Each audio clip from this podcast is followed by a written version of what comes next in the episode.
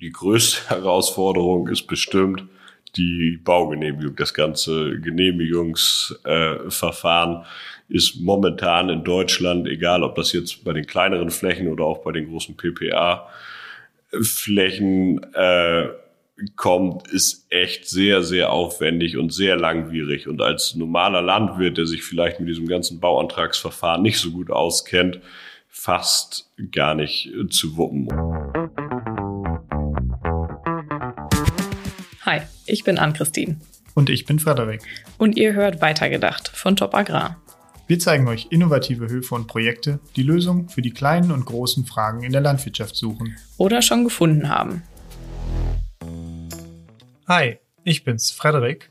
Und erstmal vielen Dank, dass ihr hier wieder mit dabei seid und euch die Interviews, die wir hier euch präsentieren, anhören wollt.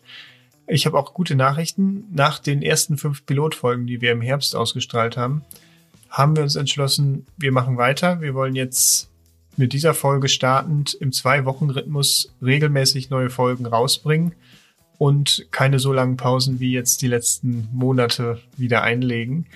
Und heute ist aber dann direkt ein bisschen anders als geplant. Normalerweise sind ja entweder ich oder Ann-Christine hier und dann ist ein Redakteur da, mit dem man sich dann erstmal über das Thema kurz unterhält. Eigentlich wäre Ann-Christine heute diejenige gewesen, die nämlich das Interview geführt hat und dementsprechend mir erzählt hätte, mit wem sie sich unterhalten hat. Nur ist sie leider krank, deswegen musste sie mir die Infos vorher geben. Ich stelle euch das hier jetzt eben kurz vor und dann springen wir ins Interview und hören uns an, mit wem und über was an Christine gesprochen hat. In der heutigen Folge, das habt ihr aber sicher auch schon im Titel gesehen, dreht sich um das Thema Agri-PV. Das heißt, Photovoltaikanlagen, die kombiniert werden mit irgendeiner Form von landwirtschaftlicher Nutzung in der Fläche. Das ist gerade deswegen so ein spannendes Thema, weil es da viele hitzige Diskussionen gibt, ob PV-Anlagen in der Fläche denn wirklich erlaubt sein sollten oder nicht, eben weil es die Konkurrenz zur Nahrungsmittelproduktion gibt. Und da ist Agri-Photovoltaik eine Möglichkeit, wie man sowohl Nahrungsmittel auf der Fläche erzeugen kann, als auch äh, Energie. Und da würde man die besten Aspekte aus beiden Welten letztlich zusammenbringen. Und das ist auch der Ansatz vom Betrieb Knees, wo Ann-Christine hingefahren ist. Christian Knees und seine Frau Ulrike, die haben einen Betrieb mit Mutterkuhhaltung. 250 Mutterkühe haben sie, 2000 Hektar. Und sie haben in den letzten Jahren eine Versuchsanlage dort betrieben, wo sie unter den aufgeständerten Modulen, den Photovoltaikmodulen, äh, die Kühe gehalten haben und gleichzeitig auch das Futter für die Kühe gelagert haben und so eine Art Selbstbedienungsladen für die Kühe dort äh, ja gebaut haben. Aber das werdet ihr gleich im Interview mehr erfahren. Und er wird uns ein bisschen darüber erzählen, was sie jetzt noch vorhaben, ob sie da größer werden wollen und welche Gründe sie überhaupt hatten, das so anzulegen, wie sie es angelegt haben.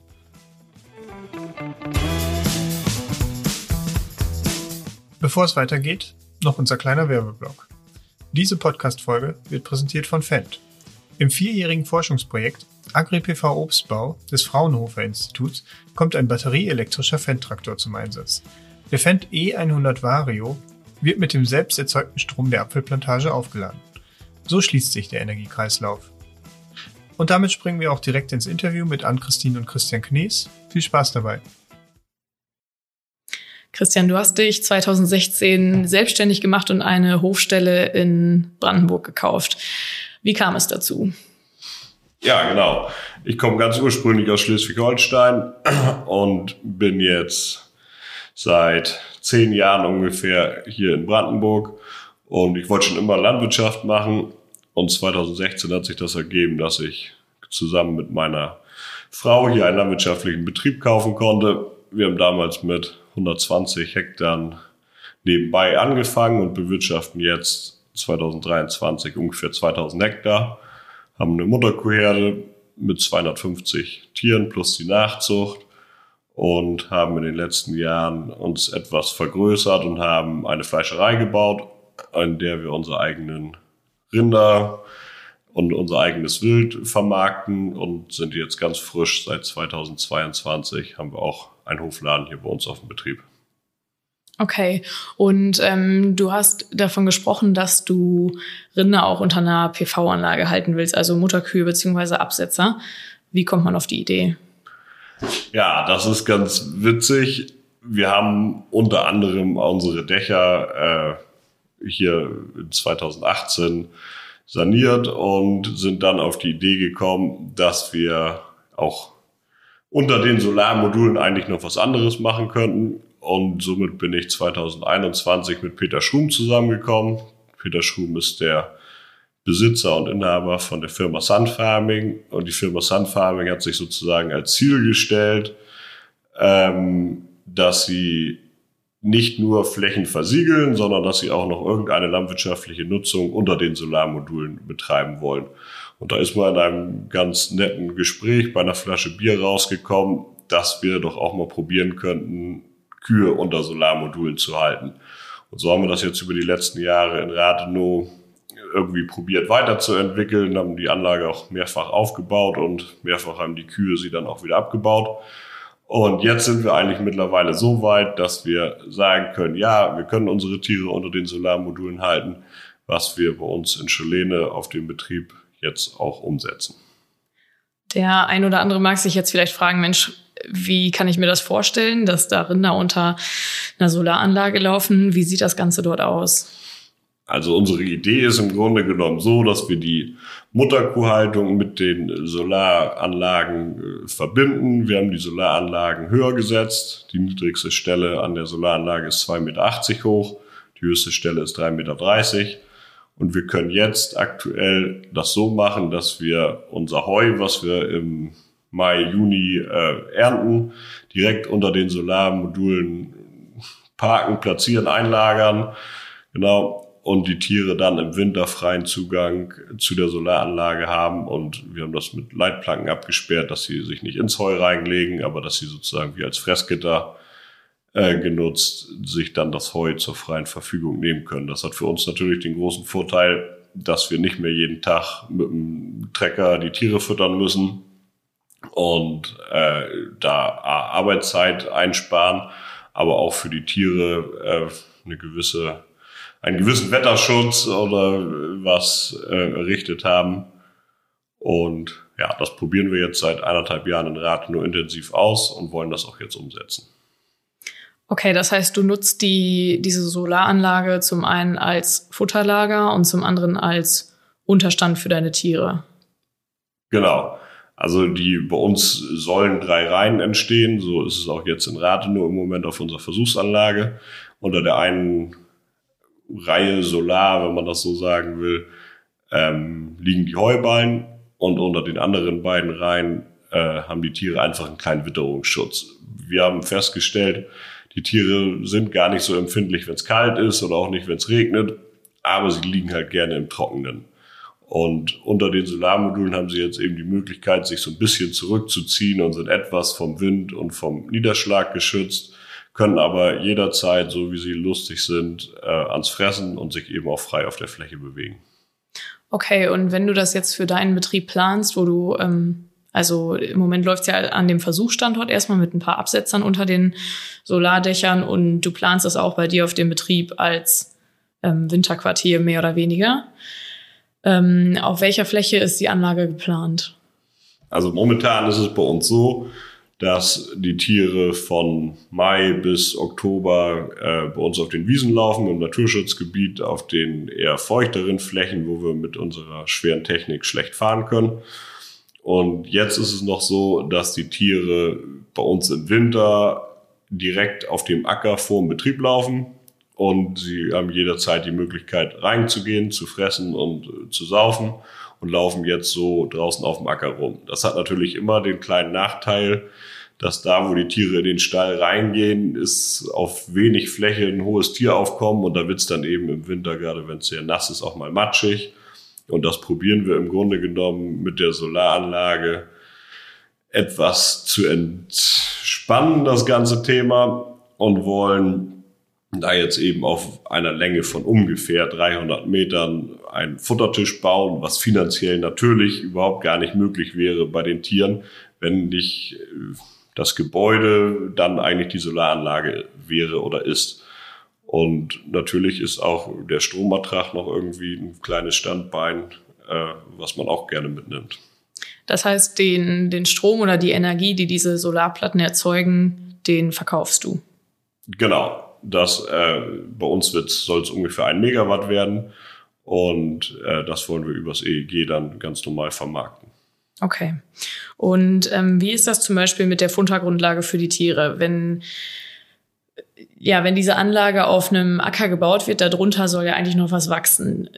Steht die Solaranlage in Konkurrenz zu dem Gras, also um die Sonne? Oder also kommt gerade bei uns ist es so, die Tiere, die im Winter bei uns auf dem Acker stehen, da ist der Plan eigentlich so, dass die Tiere, wie ich vorhin ja schon gesagt hatte, von Mai bis Oktober auf dem Grünland stehen und dann nur im Winter bei uns unter den äh, Modulen laufen. Grundsätzlich ist es aber so, dass die Module von Sun Farming, das sind Glas-Glas-Module und die lassen einen gewissen Anteil an Licht eben noch unten durch. Natürlich ist da nicht das Wachstum wie auf einer freien Fläche, aber es gibt eben doch noch Wachstum unter den Solarmodulen. Und dadurch, dass die Anlage eben auch deutlich höher gestellt ist, kommt noch genug Feuchtigkeit und äh, Licht unten auf den Fußboden, äh, dass da auch noch was wächst. Und bei uns ist die Idee im Grunde genommen, dass wenn die Tiere im Mai auf die Fläche gehen, dann ist unter den Solarmodulen alles kurz gefressen von den Tieren. Und wenn sie dann, dann im Oktober wieder zurückkommen, dann sollte eigentlich noch mal so viel Gras dastehen, dass sie das noch einmal vernünftig runterfressen können. Okay, das heißt, im Herbst wäre erstmal wieder so eine kleine Futtergrundlage gegeben, die im Sommer dann ranwachsen konnte. Wie ist es äh, mit Regen? Also Sonne geht vielleicht durch durch die Glasmodule. Wie sieht das äh, bei Regen bzw. Starkregen aus? Also Sunfarming hat zwischen den einzelnen Solarplatten kleine Öffnungen und da kann das Wasser sozusagen unter die Solar unter die Solarmodule durchlaufen und da hat Sunfarming ein Regen Verteilsystem entwickelt, wenn man das so sagen möchte. Das kann man sich vorstellen wie ganz viele kleine Dachrinnen nebeneinander, äh, die unten Löcher drin haben und das Regenwasser soll unter der Solaranlage vertropfen, so dass eine relativ gute äh, Bewässerung auch unter den Solarmodulen noch möglich ist. Okay, das hört sich jetzt erstmal nach äh, vielen Vorteilen an, also dass du die, den Unterstand auch gleichzeitig als ja, Energiequelle nutzen kannst und ähm, Mutterkühe mit Stromerzeugung verbindest. Gibt es auch Herausforderungen bei dem System? Die größte Herausforderung ist bestimmt die Baugenehmigung. Das ganze Genehmigungsverfahren ist momentan in Deutschland, egal ob das jetzt bei den kleineren Flächen oder auch bei den großen PPA-Flächen äh, kommt, ist echt sehr, sehr aufwendig und sehr langwierig. Und als normaler Landwirt, der sich vielleicht mit diesem ganzen Bauantragsverfahren nicht so gut auskennt, fast gar nicht zu wuppen. Und da haben wir eigentlich mit der Firma Sun Farming einen ganz guten Partner, die eben die Flächen auch nicht nur versiegeln wollen, sondern irgendwie schon im Konsens probieren, noch eine zweite Nutzung unter den Modulen zu schaffen. Trotz alledem ist es sehr aufwendig und zieht sich gewaltig in die Länge. So ein Antragsverfahren kann gerne zwei, drei Jahre dauern. Okay, und meinst du, dass das der Grund ist, warum andere Landwirte das noch nicht umsetzen? In der Fläche verbreitet scheint es ja noch nicht zu sein. Ich glaube tatsächlich, dass mittlerweile viele Landwirte das für sich auch schon als sehr gute Einnahmequelle erkannt haben. Ähm, da sind sicherlich auch einige, die schon ihre Verträge bei vielen Anbietern unterschrieben haben. Das große, große Problem ist, wie ich eben ja schon sagte, die Baugenehmigungsverfahren, die ziehen sich viele Jahre in die Länge. Viele Gemeinden wollen das auch gar nicht. Viele Leute aus dem Dorf, viele Bürger wollen das auch einfach gar nicht sehen und vor der eigenen Haustür haben, was man ja auch irgendwie verstehen kann. Nur müssen wir uns die Frage stellen, wo soll denn die Energie in Zukunft herkommen? Wir wollen keine Atomkraft, wir wollen keine Kohle irgendwoher muss sie kommen. Und wenn man keine Windkraftanlage hinter seinem Haus stehen haben will, dann bleibt ja momentan auf jeden Fall erstmal auch nur noch Solar über. Habt ihr denn bei euch aus dem Dorf äh, Rückmeldungen dazu bekommen? Wie, wie ist so, ja, wie kommt das bei, bei den Bürgern an? es ist schwer, würde ich sagen. Also viele sehen das ganz praktikabel und sagen, gut, okay, Mensch, irgendwo muss der Strom herkommen. Es gibt aber auch viele, viele, und das sind leider auch oft die Städter, die nur mal am Wochenende aufs Land kommen ähm, und die sagen, Mensch, wir kommen hier wegen der schönen Natur und alles, die dann doch teilweise auch massiven Gegenwind gegen diese Solaranlagen haben. Und das ist schon ein Problem. Okay. Jetzt, ähm, wir haben uns ja vorhin einmal den Versuchsstandort angeguckt in Rathenow und da waren nicht nur Absetzer, die da unter einer PV-Anlage laufen, sondern auch Hühner zum Beispiel. Und du hast auch erzählt, dass es als so eine Art Gewächshaus genutzt wird. Genau, wir haben in Rathenow die Versuchsanlage gebaut, um aufzuzeigen, auch Gemeinden aufzuzeigen oder Bürgermeistern oder auch Leute, die vielleicht erstmal anfangs gegen eine Solaranlage sind, den wollen wir im Grunde genommen zeigen, dass Solar eben auch sexy sein kann, wenn man das vielleicht so sagen will. Also man kann eben auch viele Sachen unter den Solarmodulen noch machen. Wir haben zum Beispiel, was wir eingangs ja schon erzählten, die Kühe darunter. Ähm, wir haben aber auch in Rathenow bei uns auf dem Versuchsstandort Gänse, Hühner, äh, Enten unter den Solarmodulen laufen. Das birgt den großen Vorteil, dass die vielleicht einen gewissen Schutz A, auch gegen die Witterung haben, aber B, dann eben auch gegen Greifvögel. Wir haben die zwischen Reihen sozusagen, wo keine Solarmodule stehen, haben wir da mit Netzen äh, äh, abgehangen. Und dann haben wir eben auch Gewächshäuser, Solargewächshäuser da. Da ist dann, die sehen so aus, dass die Südseite mit Glas-Glas-Solarmodulen belegt ist und die Nordseiten dann eben mit einem durchsichtigen äh, Glas oder äh, Trapez äh, zugeschraubt sind. So kann man sich das vorstellen. Und wir bauen da jetzt tatsächlich seit drei Jahren intensiv äh, Gemüse an. Von Erdbeeren über Tomaten, Gurken, Salat, Teepflanzen, Zwiebeln. Unter anderem gibt's jetzt auch Wein unter unseren Solarmodulen. Und wir testen da eben auch die Bewirtschaftung. Wie kann man mit Technik unter Solarmodulen weiter Landwirtschaft betreiben? Da hatten wir jetzt ein, zwei Projekte mit äh, Agrarrobotern, die dann eben die Bewirtschaftung unter den Solarmodulen übernommen haben. Das hört sich ziemlich spannend an. Und die Produkte, die unter, unter den Solarmodulen entstehen, die vermarktet ihr tatsächlich auch selber auf eurem Betrieb. Genau, also wir haben ja jetzt den Hofladen bei uns gebaut äh, seit letztem Jahr. Und unsere Idee, eigentlich mehr die Idee mit meiner Frau, ähm, ist es, dass wir alles das, was wir hier bei uns in der Region erzeugen, was bei uns eben mit dem hochwertigen Fleisch der Mutterkühe anfängt oder dem Wildverkauf unserer, unseren eigenen Yachten hier in der Umgebung und jetzt eben auch dem Gemüse, was unter den Solarmodulen wächst, hier direkt bei uns auf dem Betrieb in unserem Hofladen verkaufen. Okay, das heißt, ihr habt äh, mehrere Standbeine, um euch ja so gesehen breit aufzustellen und so ein bisschen ganzheitlich zu denken in dem Sinne. Genau. Eigentlich ging das ein bisschen als blöde Idee oder Hobby los. Wir haben äh, angefangen, immer mal am Wochenende selber Wurst zu machen aus Spaß. Und dann kam mir die Idee mit der Fleischerei. Und dann haben wir gesagt, Mensch, eigentlich ist es ja das, was wir wollen. Wir wollen alles regional, wir wollen es nachhaltig haben und haben dann gesagt, wenn wir jetzt irgendwie was starten, dann wollen wir es auch bis zum Ende bringen. Und jetzt verkaufen wir seit letztem Jahr die Produkte, die auf unseren Feldern oder auch unter den Solarmodulen äh, wachsen, hier bei uns im Hofladen. Okay, und die Fleischerei, die wollt ihr auch noch ein bisschen aufrüsten und äh, da noch mehr Sonnenenergie nutzen, richtig? Genau, jetzt hatten wir im letzten Jahr äh, durch den, die Umstände in der Welt äh, das Problem, dass die Strompreise doch extrem gestiegen sind. Und die machen uns momentan gerade in der Fleischerei, wo die großen Kühlhäuser und Kühlketten sind, doch zu schaffen.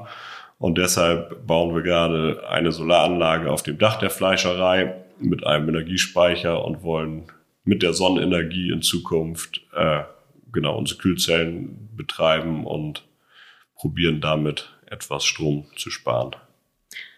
Wenn ich das jetzt hier so raushöre, dann hat sich in den letzten sieben Jahren gewaltig was getan bei euch auf dem Betrieb.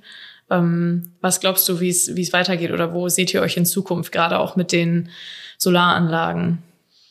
Also unsere, unser Traum oder unser Ziel ist es schon, äh, die Landwirtschaft äh, so wie sie ist, direkt weiter auszubauen. Also wir würden gerne mehr direkt vermarkten, äh, würden es gerne alles hier regional und nachhaltig betreiben wollen. Und dann habe ich drei Kinder und dann hoffe ich, dass irgendeins von den dreien später auch mal Lust hat, hier mit uns gemeinsam weiterzumachen. Also siehst du trotz schwieriger Bedingungen noch Potenzial für die Landwirtschaft? Das denke ich schon. Deswegen haben wir ja hier jetzt auch angefangen. Ich denke, vielleicht bleibt nicht alles so, wie es immer war. Und deswegen denke ich, ist auch jeder Betriebsinhaber, jeder Landwirt, jeder Unternehmer auch ein bisschen selbst dafür verantwortlich, wie er seinen Betrieb in Zukunft ausrichten möchte, um auch zukünftig äh, bestehen zu können. Die Herausforderungen sind auf jeden Fall hoch. Alles klar. In diesem Sinne sage ich vielen, vielen Dank äh, dafür, dass du dir die Zeit genommen hast und uns so einen sehr interessanten Einblick gegeben hast. Und ähm, ja, vielleicht bis ein anderen Mal. Ja, super. Vielen Dank auch, sehr gerne.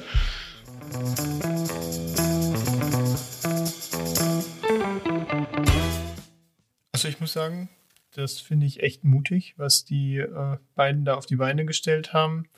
Innerhalb von sieben Jahren von 120 Hektar auf 2000 Hektar zu kommen und dabei aber auch nicht aufzuhören, sondern auch wirklich neue Wege zu bestreiten und zum Beispiel jetzt diese Mutterkuhhaltung unter AgriBV weiter voranzutreiben, nebenher die Direktvermarktung deutlich auszubauen. Also da ist vielleicht auch die Lage direkt vor den Toren Berlins echt günstig für, aber man muss sich das auch erstmal trauen und deswegen finde ich es echt bemerkenswert und da ist vielleicht diese, dieses Zitat von äh, Christian echt ganz angebracht, wenn Solar, dann mit Nutzen, ähm, was es ganz gut zusammenfasst, die Einstellung, dass man sagt, okay, wir können das in der Fläche machen, aber da sollte man dann letztlich auch noch irgendeine andere Nutzungsform mit ermöglichen. Und da bin ich mal gespannt, wie es da bei denen weitergeht und vielleicht kennen wir ja nochmal zurück. Jetzt erstmal war es das hier von uns. Vielen Dank fürs Zuhören und bis bald.